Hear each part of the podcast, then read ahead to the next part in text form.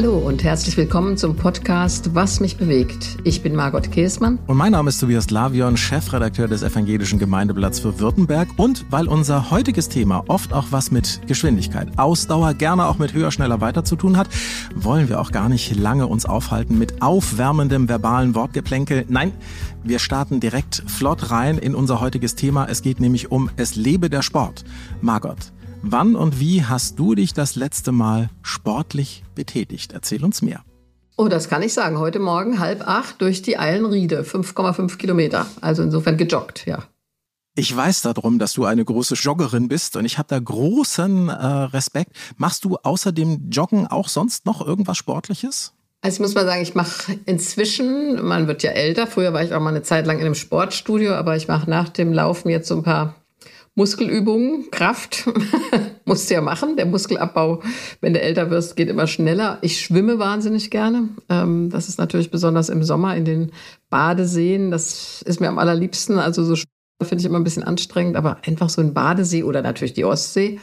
Und ich fahre Fahrrad. In Hannover ist das auch super. Du kannst hier alles mit dem Rad machen. Da brauchst du nie einen Parkplatz suchen. Also Fahrradfahren, nicht jetzt äh, Rennrad oder sowas, aber auf dem Fahrrad bin ich eigentlich immer in Bewegung. Und das auch noch richtig mit selber treppeln, ne? weil nichts mit E-Bike, das gibt's bei äh, dir noch nicht. Nee, äh, wir waren ja im Sommer auch Fahrradfahren in Masuren, mein Partner Andreas und ich. Und da haben sie gefragt, wollen Sie ein E-Bike? Habe ich gesagt, nein, das ist für mich so. Also ich will noch strampeln, aber vielleicht irgendwann dann doch mal mal sehen.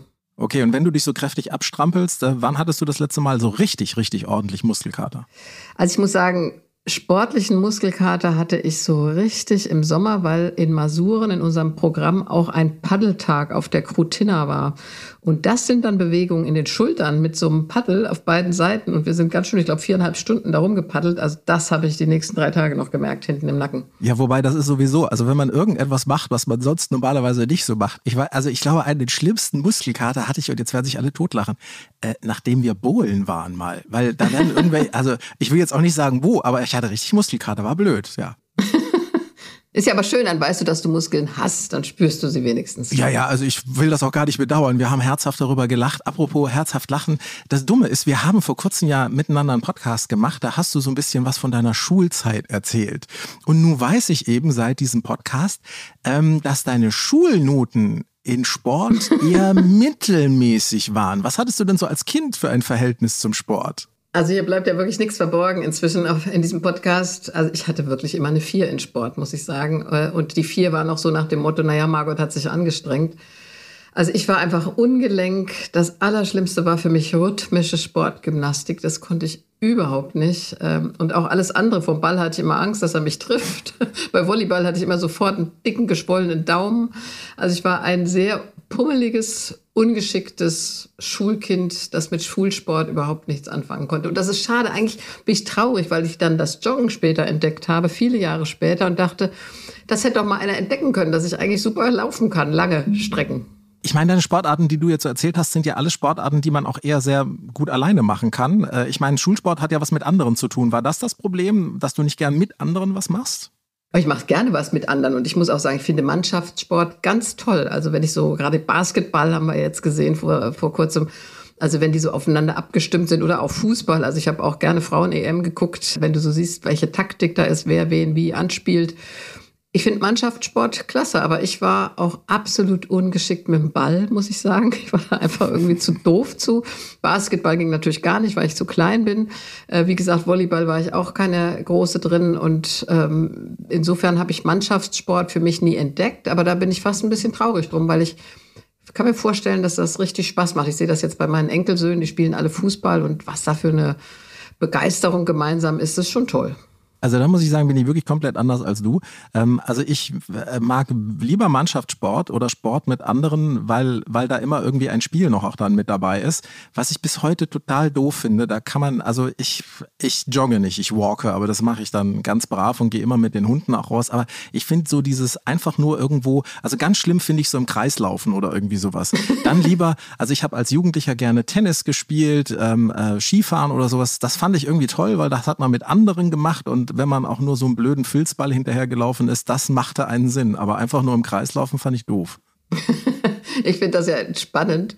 Vielleicht liegt es auch daran, dass ich beruflich immer so viel mit anderen Menschen zusammen war. Also dieses einfach mal loslaufen, so habe ich eigentlich auch angefangen, als ich meine Zwillinge bekommen habe. Dann hatte ich drei kleine Kinder und ich habe gesagt, bitte, ich möchte zweimal die Woche eine halbe Stunde alleine sein. Mehr brauche ich nicht. Aber das einfach mal alleine in den Wald laufen äh, und für dich sein, vielleicht liegt es auch daran. Also auch beim Laufen muss ich sagen, da kann ich loslassen. Weißt du, da wird der Kopf frei. Manchmal auch wenn ich einen Text schreiben soll, eine Kolumne oder eine Predigt, dann nehme ich das mit und dann kannst du das ein bisschen meditieren. Und manchmal denke ich schon, ich sollte so gelbe Pepper mitnehmen, dass ich mir mal gleich notieren kann, was mir einfällt. Mir fällt dann immer ganz viel ein beim Laufen. Also wenn Sie demnächst irgendwo in äh, Hannover jemanden mit Post-its äh, joggen sehen, da kann nur Margot Käßmann sein. Ähm, ist ja dann auch eine verrückte Sportart, so mit äh, Post-its durch die Gegend laufen. Äh, was mir so aufgefallen ist in den letzten Jahren, ich habe ja einige Patenkinder, die auch viel und gerne Sport machen, die Sportarten werden immer irgendwie verrückter. Also so Extremklettern, Bungee-Springen, Kiten und sowas. Ähm, kannst du mit sowas was anfangen oder dann doch lieber so wie früher im Wald joggen? Also ich bin, ja, ich bin da wahrscheinlich ein bisschen langweilig oder auch konservativ, dass ich das dann besser finde. Ich finde Extremsportarten, wenn sie gefährlich werden, ja, also ich habe mal eine junge Frau kennengelernt, die macht so Extremklettern ohne Absicherung, ohne Seil und sagt dann, ja, und dann sind auch schon Leute, die sie kennt, gestorben. Und dann dachte ich, also, sorry, aber ich finde, das muss nicht sein. Also ein Sport, der lebensgefährlich ist äh, oder auch äh, manches Bungee-Jumping, da hat sich schon so mancher was ausgerenkt. Und auch ähm, zu heftiger Sport. Ja, also einer meiner Schwiegersöhne, der hat jetzt schon mit Bandscheibenvorfall zu tun, weil er so massiv Eishockey gespielt hat. Ähm, und das, also das kann auch zu weit gehen, denke ich. Jetzt hast du schon wieder viele andere Sportarten genannt. Gibt es irgendeine Sportart, vielleicht ja sogar Eishockey, äh, wo du gesagt hast, Mensch, schade, das hätte ich eigentlich gerne mal ausprobiert oder was du gerne noch mal ausprobieren willst? Ah nee, also ich bin jetzt zu alt, ich bin 64, ich werde nicht eine neue Sportart ausprobieren. Also ich muss sagen, Hockey, ich war ja mal in Amerika auch in einem Internat und da ging ganz viel um Sport. Also das war für mich eine Katastrophe. Aber da waren so viele hübsche Mädchen, die super Hockey gespielt haben. Das fand ich schon toll. Ich kannte das überhaupt nicht damals in Deutschland. Und das finde ich war eine schöne Sportart, auch nicht so brutal, dass du dann immer gleich einen Ball gegen den Kopf kriegst. äh, ähm, sondern gut koordiniert, schnell mit Laufen. Äh, das gefiel mir ganz gut und das ist selbe ist ja auch bei Baseball. Das fand ich auch immer ganz faszinierend, wenn dann einer einmal rumrennen muss, äh, äh während der Ball versucht wird, wieder zurückzuwerfen. Also das fand ich auch immer spannend. Ja, Baseball ist so etwas, was wir hier ja in Europa, also das, das ähm, muss einem, ähm, also ich habe da noch nicht den Zugang gefunden. Ich glaube, ich verstehe den Sport nicht. Ja, aber es ist für mich faszinierend. Also ich meine jetzt nicht ähm, Football, ne? Mhm. Also wo dieses, dieses Ding da, was aussieht wie ein Ei, diesen Ball da über. Nee, nee, das, das mit dem Schläger, brutal, wo man da. Sondern ne? das mit dem Schläger. Mhm. Und wenn du dann äh, so einen Home Run hast, was dann los ist, also das habe ich damals in der Schule erlebt, das fand ich schon ziemlich cool, muss ich sagen. Ja, also ich habe diesen Sport nie verstanden. Ich habe mir sogar einmal einen Baseball gekauft, den wollte ich meinem Hund schenken, weil ich gedacht habe, der ist unkaputtbar, Pustekuchen. Es hat keine zwei Minuten gedauert, dann war das Ding komplett zerlegt. Also deswegen, damit war für mich mit Baseball Schluss. Aber wir müssen ja sagen, Sport ist wirklich was Tolles und ich finde auch für die Kinder so wichtig. Weißt du, die haben, sind alle, oh, die sitzen den ganzen Tag da in der Schule rum und so, dass die sich bewegen, dass die wirklich Lust haben, dass die ihre Kräfte ausprobieren können. Das heißt ja heute, dass die Kinder schon nicht mehr balancieren können, weil sie das alles nicht mehr gewöhnt sind. Also für Kinder gerade, aber auch für uns Erwachsene, Sport tut einfach gut, weil du deinen Körper bewegst. Absolut. Aber wobei ich eigentlich auch finde, dass äh, es auch gut ist, dass äh, die Kinder dann in Vereine gehen. Also mein Patenkind ist sehr, sehr engagiert äh, im Handball und beim Schwimmen. Beides im Verein ist bei beidem richtig gut, hat also schon Meisterschaften und so gewonnen. Und das finde ich klasse, weil da geht es ja nicht nur darum, dass man eben dieses Koordinatorische, dass man sich bewegt und so, sondern ähm, man ist eben auch mit anderen zusammen. Übrigens auch mit ähm, anderen Leuten als sonst in der Schule. Also auch andere Gesellschaftsschichten treffen sich da dann mal. Mhm, ja, das finde ich auch super. Und das ist ja bei solchen Vereinen dann wirklich auch, auch ganz wichtig als soziales Begegnungsfeld. Auf jeden Fall. Also ganz toll. Ich, wie gesagt, Mannschaftssport finde ich wirklich auch gut. Wir haben jetzt die ganze Zeit davon gesprochen, Sport selber aktiv zu machen. Gibt es denn auch eine passive Sportbegeisterung bei dir? Also zum Beispiel vorm Fernseher oder im Stadion? Gehst du also auch gern mal zu Sportveranstaltungen? Also ehrlich gesagt, nein. Ich bin einmal hier eingeladen gewesen in Hannover im Stadion und da habe ich dann zwischendurch auf die Uhr geguckt, weil ich fand, das war wahnsinnig lang, zweimal 45 Minuten. Aber das war schon schön, sag ich mal, bei der Fußball-WM da mit anderen gucken zusammen, dann auch als soziales Ereignis. Da haben wir uns da verabredet, mehrere Leute zusammen bei einem im Garten einmal und einmal in der Wohnung das fand ich dann schon so, so die, diese großen letzten Spiele, dann Deutschland gegen was weiß ich wen. Also das hat Spaß gemacht, aber ich verstehe nicht viel davon. Also ich auto mich mal, ich verstehe jetzt vom Fußball auch nicht so richtig viel. Äh, mein erster Stadionbesuch war in Hannover, bei Hannover 96 war ich auch eingeladen und ich habe da völlig versagt, weil ich fand ich fand es übrigens spannend, auch so das erste Mal ne, das wirklich so ganz nah zu erleben, aber denn das erste Tor habe ich verpasst, weil ähm, als dann, äh, und da hat sogar Hannover das Tor geschossen, als nämlich die Hannoveraner auf das Bremer Tor dann zugestürmt sind, fand ich auch alle schon sehr, sehr spannend. Und kurz bevor das Tor gefallen ist, sind die alle um mich herum aufgestanden. Das, ich wusste nicht, dass man das macht und dann habe ich das Tor nicht gesehen. das ist lustig. Hast du den entscheidenden Moment verpasst? Ich habe ihn verpasst. Das könnte mir aber auch passiert sein. Ich weiß nur, es gab eine Weltmeisterschaft, da habe ich in Berlin gewohnt und wir waren bei Nachbarn oben und dann, das war, war irgendein Spiel, da haben wir 8-0 gespielt oder 8-1, ich weiß es nicht mehr. Jedenfalls als das achte Tor fiel, habe ich vor Begeisterung meinem Nachbarn richtig auf den Oberschenkel gehauen. Der hat sich total erschrocken, das war mir dann ganz peinlich, aber ich war so begeistert. Naja, das kann passieren. Weißt du noch, wann du für dich selber so ähm, auch diese sportliche, also die Begeisterung, Sport zu gucken entdeckt hast? Also ich meine, in diesem Jahr München 72, wichtiges Jubiläum, äh, die Olympiade. Äh, wenn ich richtig nachgerechnet habe, warst du da 14. Hat dich das hm. damals begeistert? Doch, das, ich erinnere mich zum Beispiel Ulrike Maifahrt mit 16 Goldmedaille im Hochsprung. Also, dass uns das begeistert hat, daran kann ich mich schon erinnern. Aber natürlich sind die Olympischen Spiele ähm, durch den brutalen Terrorüberfall auf die Mannschaft aus Israel immer in so einem Schattengedächtnis oder in, in, so einem dunklen Gedächtnis auch geblieben. Aber Ulrike Meifert, so eine 16-Jährige, zwei Jahre älter als ich und die gewinnt da die Goldmedaille. Also daran erinnere ich mich gut. Hm, du hast gerade eben äh, ja auch schon erzählt, das Attentat dann damals, da hat der Sport ja irgendwie dann seine Leichtigkeit, seine Unschuld irgendwie auch so ein Stückchen verloren, weil er eben missbraucht wurde für Terror, für Politik. Kannst du dich noch erinnern, wie du das wahrgenommen hast damals? Also ich erinnere mich und jetzt kann es natürlich sein, die Erinnerung ist manchmal, ähm, ob das die hundertprozentige Wahrheit ist, weiß man manchmal gar nicht mehr. Aber the games must go on, also mhm. die Spiele müssen weitergehen. Dass das vielen Schal daherkam, kann man das wirklich machen? Nach Toten äh, äh, und nach diesem entsetzlichen Attentat also da war eine Mannschaft, äh, die muss, ist dann abgereist, der Rest und die anderen sind ermordet worden. Ein toter Polizist auch. Also daran erinnere ich mich, das hatte so einen schalen Nachgeschmack dann, ja. Hm. Ja, also ich glaube, da hat Sport eben wirklich auch immer zwei Gesichter. Du hast gerade eben erzählt, Ulrike Meifert, ähm, Hochsprung, die ja dann äh, später nochmal in den USA ja auch noch einmal dann äh, eine Medaille gewonnen hat, äh, kann ich mich dann wiederum ganz gut daran erinnern. Was glaubst du denn sind so äh, die beliebtesten Sportarten der Deutschen? Und zwar wirklich ganz frisch aus dem Jahr 2022. Ich denke, Fußball äh, ist in Deutschland schon ganz hoch im Kurs, würde ich sagen. Bingo, und dann Nummer leicht, eins, ja. Ja, hm, denke ich auch. Also ich meine, wenn du guckst, die Mannschaften, wie, wie voll die Stadien sind, wie viele, wie viele Menschen das wirklich zu ihrem Hobby gemacht haben. Ja, ich habe das mal erlebt, als ich hier in Hannover in einem Hotel war. Da waren dann die Schalke-Fans äh, weil hier ein Spiel war mit Hannover 96 und da habe ich gedacht, das kostet alles natürlich auch viel Geld, ja, hinterherreisen, äh, ähm, dem Club, den du als Fan bewunderst und dann übernachten, hinfahren äh, Eintritt und so. Also da ist viel Engagement, aber es gibt natürlich auch den kleinen Fußball und das finde ich toll. Also wie gesagt, meine Enkeljungs hier, die spielen auf dem Dorf. Also Fußball kann eben jeder spielen. Das habe ich auch in Kenia mal gesehen, diese Begeisterung. Ja, einfach staubiger Platz und die Kinder spielen mit Begeisterung. Also Fußball ist auch einfach. Ich würde sagen, als zweites wahrscheinlich tippe ich jetzt mal auf Leichtathletik. Nee, ist falsch. Also Leichtathletik, nee, Leichtathletik. Tennis dann, Boris Becker. Nee, auch nicht. Also äh, auch war nicht? ich auch völlig, völlig baff. Also Leichtathletik, ähm, äh, und zwar äh, im Jetzt, also ähm, zwar, es verändert sich ja alles immer so ein bisschen, sind im Moment sogar, es hat wahrscheinlich auch was damit zu tun, ob gerade eine Olympiade ist oder nicht, äh, sind nur 11 Prozent. Und Tennis sind sogar mittlerweile nur noch äh, 8,7 Prozent, was wahrscheinlich Ach. damit zu tun hat, dass es eben im Moment kein Bobbele mehr gibt, also kein Boris Becker und, und keine, keine Steffi Graf. Graf ja. ja. aber ich dachte Roger Federer Federer, da gibt es ja auch große Fans. Nee, Skispringen ist äh, die. Skispringen? Ja. Im Ernst? Ja.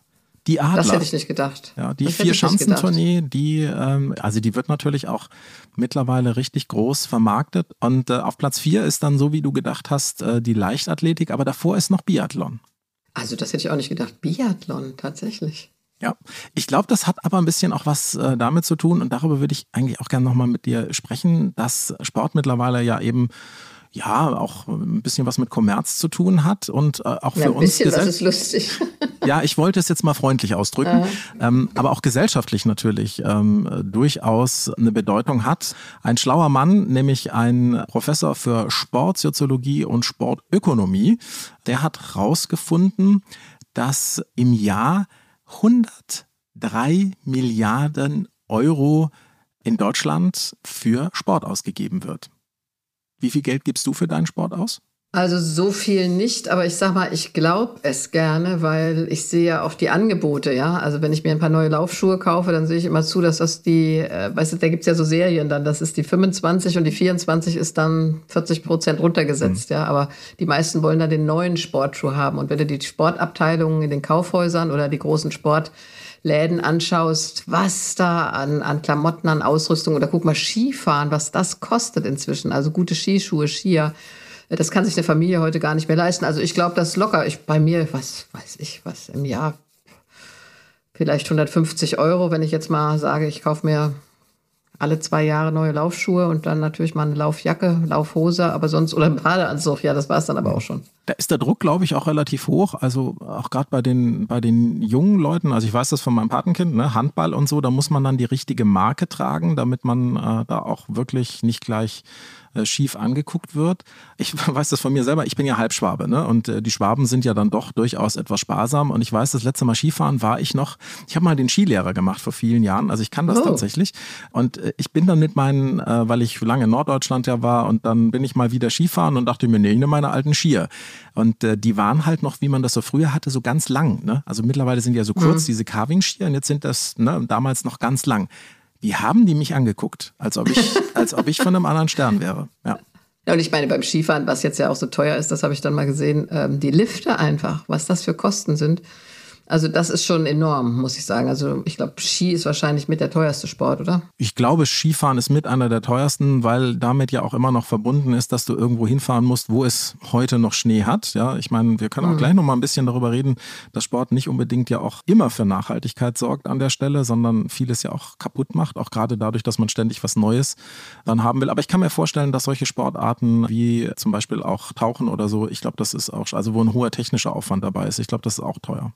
Ja, ich möchte auch noch sagen, einen Gedanken. Es ist ja auch nicht alles Sport, was Sport heißt. Ja, also beim Motorsport hört es bei mir manchmal auf. Da denke ich, was soll denn da dran Sport sein? Ja, die sitzen im Auto und rasen Kurven. Sage ich ganz ehrlich, damit kann ich überhaupt nichts anfangen. Jetzt sind mir vielleicht einige böse, aber ich denke, die. Du als Tochter eines Tankwarts. Ja, mein Vater ist auch Motorradrennen gefahren. Also der war schon motorbegeistert, muss man sagen. Aber ich kann da, also mit Autorennen da, wenn das Sport sein soll und bei Schach frage ich mich auch, was daran Sport ist. Ja, also Schach verstehe, also Schach verstehe ich auch nicht so ganz mit dem Sport, wobei, wer weiß, wie groß diese Figuren sind, die man dann zu heben hat, dann ist vielleicht auch schon nahe dran an, an Gewicht heben. Wobei Motorsport kann ich schon verstehen. Also das, ich bin noch das so die Schuh Schuhmacher-Generation da, ne? Ich fand das schon. Ja, aber es ist ein Männerding, glaube ja. ich, Motorsport. Glaube ich schon. Hm. Wie wichtig findest du es denn, dass es Sportvereine gibt? Haben wir ja vorhin auch schon mal kurz drüber gesprochen. Also, dass das eben Breitensport ist, ähm, dass es eben auch das Miteinander gibt, die soziale Vermengung. Also wir haben jetzt ganz viel Positives äh, gesagt. Es gibt sicher jetzt gleich auch noch ein paar negative Seiten vom Sport, aber ähm, ich finde gerade die Vereine vor Ort, ja, also was da passiert, habe ich ja gesagt, diese, diese Jungs, die da trainiert werden, Mädchen inzwischen auch, sorry, das ist jetzt schon wieder ausgrenzend gewesen, aber dieses Training vor Ort, die Gemeinschaft, Zusammenkommen, hast du ja auch schon gesagt, über soziale Schranken hinweg. Also das finde ich richtig toll, muss ich sagen. Wobei man ja sagen muss, dass Vereine im Jetzt große Schwierigkeiten haben, ähm, ja, ihre Mitglieder zu binden. Das verbindet sie ja im Moment so ein bisschen mit Kirche. Ne? Also auch Kirche hat so ein bisschen die Schwierigkeit, die Leute kontinuierlich äh, an sie zu binden und äh, ähnliches Problem auch bei Sportvereinen sitzen wir da gemeinsam in einem Boot mit den Sportvereinen? Ja, die Sportvereine, die Kirchen äh, haben ja manchmal Reibereien gehabt von wegen Sonntagvormittag. Ja, das habe ich auch schon erlebt. Da war ich mal in Gießen äh, morgens joggen, weil ich da um 18 Uhr einen Gottesdienst hatte. Und da sagen die Leute immer um 10 Uhr Gottesdienst ist viel zu früh. Aber da war um halb zehn der Parkplatz voll, weil die alle ihre Jungs da zum Fußball gebracht haben. Also Da gab es ja immer mal Konkurrenz, aber zum Beispiel der Freie Sonntag war ein gemeinsames Thema, immer weil die Sportvereine den einfach auch brauchen. Nur, das ist ja nicht nur ein Phänomen von Sportvereinen und Kirchen, sondern Gewerkschaften, Parteien, Parteien ja. alle ja. haben Mühe, weil die Leute, haben wir ja mal eine große Ehrenamtsstudie gehabt vom Sozialwissenschaftlichen Institut hier in Hannover. Die Leute wollen sich punktuell oder auf Zeit, aber nicht auf Dauer binden. Und das ist einfach eine neue Haltung und ein Verein braucht Kontinuität. Ich habe hier Turnclub Hannover, mit denen habe ich neulich mal einen Podcast gemacht und die haben auch gesagt, vor allem Corona hat ihnen wahnsinnig geschadet. Die Leute wollten dann auch nicht weiter Beiträge zahlen und haben dann gekündigt und sind dann aber nach Corona nicht zurückgekommen. Also die Sportvereine, der Turnclub hier, sagt das jedenfalls, haben auch Mühe. Ja, und gemeinsam werben sie um die Freizeit, auch das Wochenende der Menschen, äh, wie ja auch dann die Kirche. Ist, ist Sport, du hast gerade beschrieben, ne? am Sonntag gab es immer, wirklich früher ja dann auch so ein bisschen Stress. Ja, wann spielen die, finden die Fußballspiele statt und so. Ist ähm, Sport mittlerweile eine echte Konkurrenz zum, zur Kirche, zum, zum Gottesdienst? Ja, das denke ich schon, weil die Veranstaltungen oft doch auch am Sonntagvormittag stattfinden. Und äh, da müssen wir uns als Kirchen dann fragen, wollen wir versuchen zu konkurrieren oder warum machen wir dann nicht Samstag 17 Uhr oder Sonntag 17 Uhr? Ich habe jetzt in Kassel gepredigt, St. Familie, eine katholische Kirche. Und da haben sie gesagt, sie haben jetzt rausgefunden, bei ihnen geht es am besten Sonntag 17 Uhr, dann machen sie eine Stunde Gottesdienst, danach gibt es ein Glas Wein und eine Brezel und dann gehen die Leute nach Hause Tatort gucken. Also man muss schon gucken, wo ist jetzt die beste Zeit. Hm. Muss ich dann so wirklich auch ein bisschen drauf abstimmen. Ich meine, es ist andersrum ist ja auch so, dass äh, Sport und Kirche auch immer super gut miteinander funktioniert haben. Ich erinnere mich, wir haben irgendwann mal auch äh, so einen Talk gemacht bei irgendeinem Lauf am, äh, mhm. an der Nordsee. Also Kirche ist ja auch wirklich im, im Sport ähm, sehr engagiert und ich glaube, das ist auch richtig gut, ne? Ja, und ich habe das immer gefördert, als ich Landesbischöfin hier war, die elf Jahre, weil ich finde, das ist eine gute Kombination. Also den Körper auch zu schätzen, das ist ja durchaus biblisch. Und damals haben wir dann, also es fing eigentlich an, dass ich mit Frank Hoffmann, der war damals Chefredakteur von Runners World, ein Interview gemacht habe.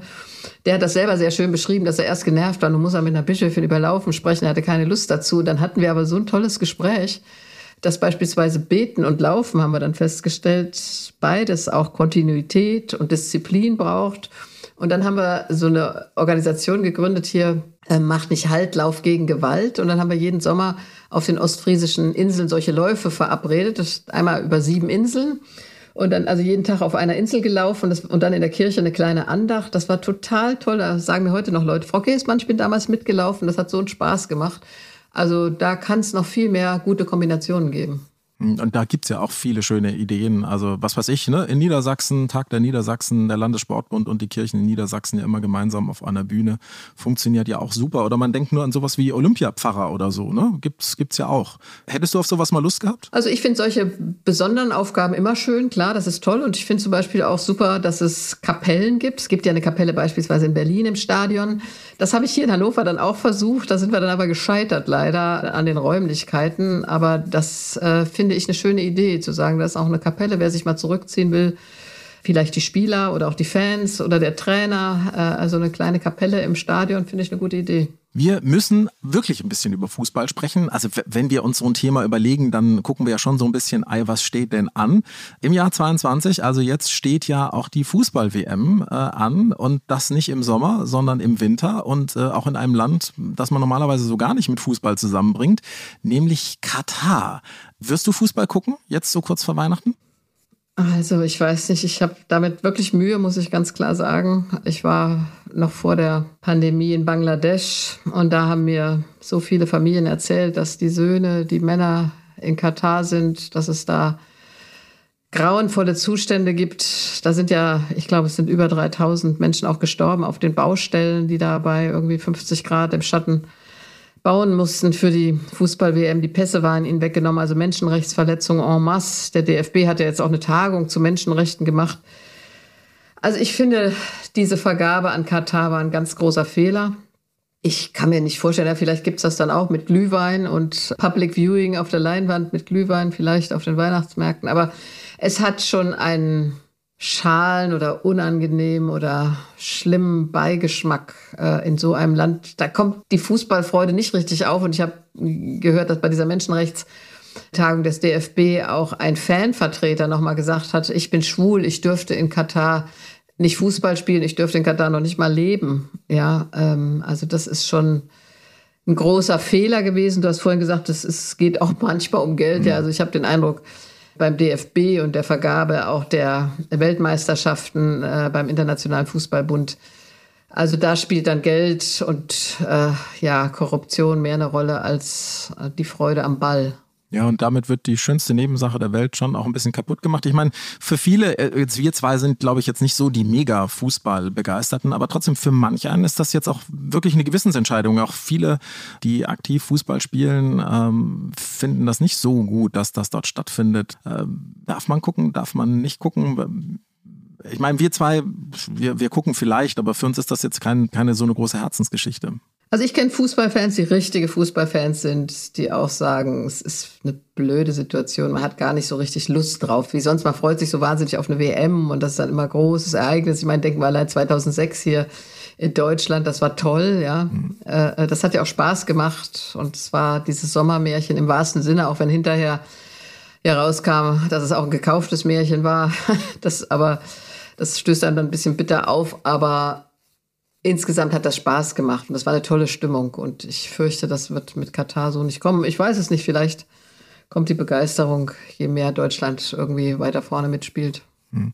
Ich meine, eine gute Entscheidung finde ich, sonst war es ja oft so bei Fußball-Weltmeisterschaften, dass es sogar in Kirchen Public Viewing gegeben hat. Kann ich mich auch in Hannover noch gut daran erinnern, was wir da mhm. alles Verrücktes gemacht haben.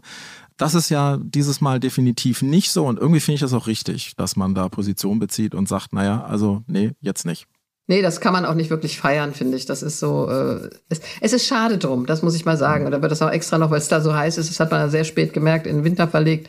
Also das hat, ich finde, es ist ein großer Fehler, dass das nach Katar vergeben wurde. Trotzdem muss ich dich natürlich fragen, weil das alle wissen wollen. Wer wird Weltmeister? Was ist dein Tipp? ich habe keine Ahnung. Na komm, also. Möge der Beste gewinnen. Na, das ist, das ist mir jetzt, nee, nee, nee, das ist mir, nee, nee, wer, wer wird Weltmeister? Muss ich jetzt schon auf irgendeinen festlegen. Naja, Brasilien ist super gut, Frankreich. Ach komm her, ich bin dann mal hier ausnahmsweise, sag ich mal, Deutschland. Sehr schön. Also ich glaube es nicht so ganz. Also ich glaube eher Frankreich. Aber apropos Begeisterung, ähm, du hast vorhin ja auch schon äh, von der Frauen-WM ganz kurz gesprochen. Das war wirklich ein Highlight ne, in diesem Jahr. Ja, das fand ich richtig toll, auch weil, äh, ähm, kann ich jetzt hier mal besten Andreas, mein Partner, ja, der, der ist echter Fußballfan, ja. Und der hat dann manchmal gesagt, Frauenfußball ist wie Männerfußball in Zeitlupe, haha. Und da habe ich gesagt, alter Schofi-Spruch, wie doof. Und der hat diesmal, der hat gesagt, boah, haben die sich gesteigert und diese, äh, ja, diese Spielintelligenz und was die, also der war richtig begeistert. Und ich glaube, viele Männer haben auf einmal gemerkt, Frauenfußball, boah, das hat doch Tempo, das hat Spielvariationen. Äh, also es hat mich gefreut, auch weil die Frauen ja wirklich da äh, nachhängen, ja. Also einmal vom Gehalt her, vom Geld. Ja. Es sind ja nur zwei Mannschaften, die hauptberuflich spielen können, ja. Die anderen machen das alles nebenbei. Und insofern hoffe ich, dass das für den Frauenfußball einen richtigen Schub gegeben hat. Ja. Die waren auch sympathisch, ja. Ich habe mit meinen Enkeltöchtern sogar, die waren mal hier, eins geguckt und dann äh, waren die richtig, äh, die waren ganz total aufgeregt, ja. Ja, also das hoffe ich übrigens auch sehr, dass sich da ein Stückchen was verändert. Also wenn man schaut, was zum Teil äh, Superstars wie Lionel Messi verdienen 510 Millionen Euro. Äh, ja, völlig absurd. Ja, aber ist das auch. ist doch auch, ja, und weißt du, das müssen die Frauen noch nicht verdienen, sondern das müssen, muss man bei den Männern jetzt mal wieder auf den Boden der Tatsachen zurückführen, äh, finde ich. Und dass da irgendwelche Transfers für Millionen oder was weiß ich, wie viele Milliarden sogar, ich habe keine Ahnung. Aber ich finde, das ist irgendwie nicht angemessen, auch einem einzelnen Menschen nicht angemessen. Das ist einfach verrückt. Und dann geht es ja nicht mehr darum, wer hat den besten Verein, sondern wer hat die meiste Kohle, der kann sich die besten kaufen. Das, das macht dann auch keinen Spaß mehr, finde ich. Dann ist das viel zu weit weg von der Realität. Also wer spielt dann noch? Also wer ist dann in der Bayern-München-Mannschaft noch wirklich Bayer? Absolut. Und also irgendwo, aber das ist noch ein ganz anderes Thema. Für mich ist das ja auch schon die neue, moderne Form des Menschenhandels, ähm, wie Fußballer da hin und her geschoben werden. Denen geht es dabei relativ gut, aber es ist trotzdem irgendwie absurd, wie viel Geld da im Spiel ist und wie mit Menschen gehandelt wird. Ja, es ist traurig für den Sport, ja, weil, weil dann der Sport wirklich verkauft wird. Äh, da geht es dann nur noch ums Geld und das ist ja auch bei der Vergabe an Katar, das hatten wir ja eben. Das ist schade drum, weil es könnte, das, das hemmt die Begeisterung, das könnte ganz anders sein. Mir ging das mal so bei der Tour de France, eine Zeit lang fand ich Tour de France toll. Wir waren auch mal in Frankreich, da hieß es, die Tour de France kommt vorbei.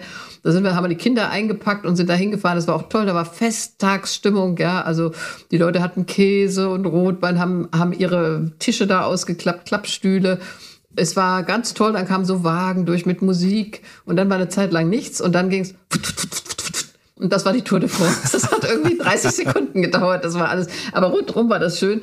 Nur dann mit diesem ganzen Doping, ja, das hat irgendwie dann auch einem das ein Stück verdorben, ja, dass du gar nicht mehr glaubst, dass da einer gewinnt, weil er der beste Fahrer ist, sondern weil er das Doping am besten verbergen kann.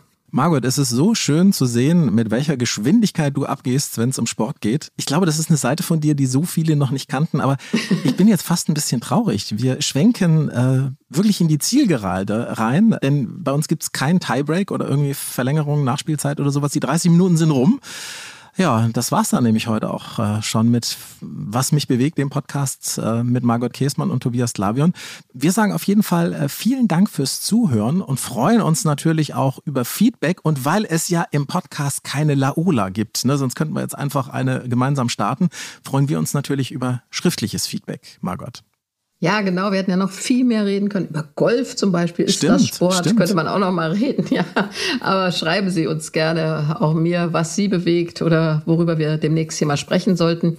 Sie erreichen uns und die Podcast-Redaktion unter der E-Mail-Adresse was mich bewegt in einem durch at margotkäsmann.de.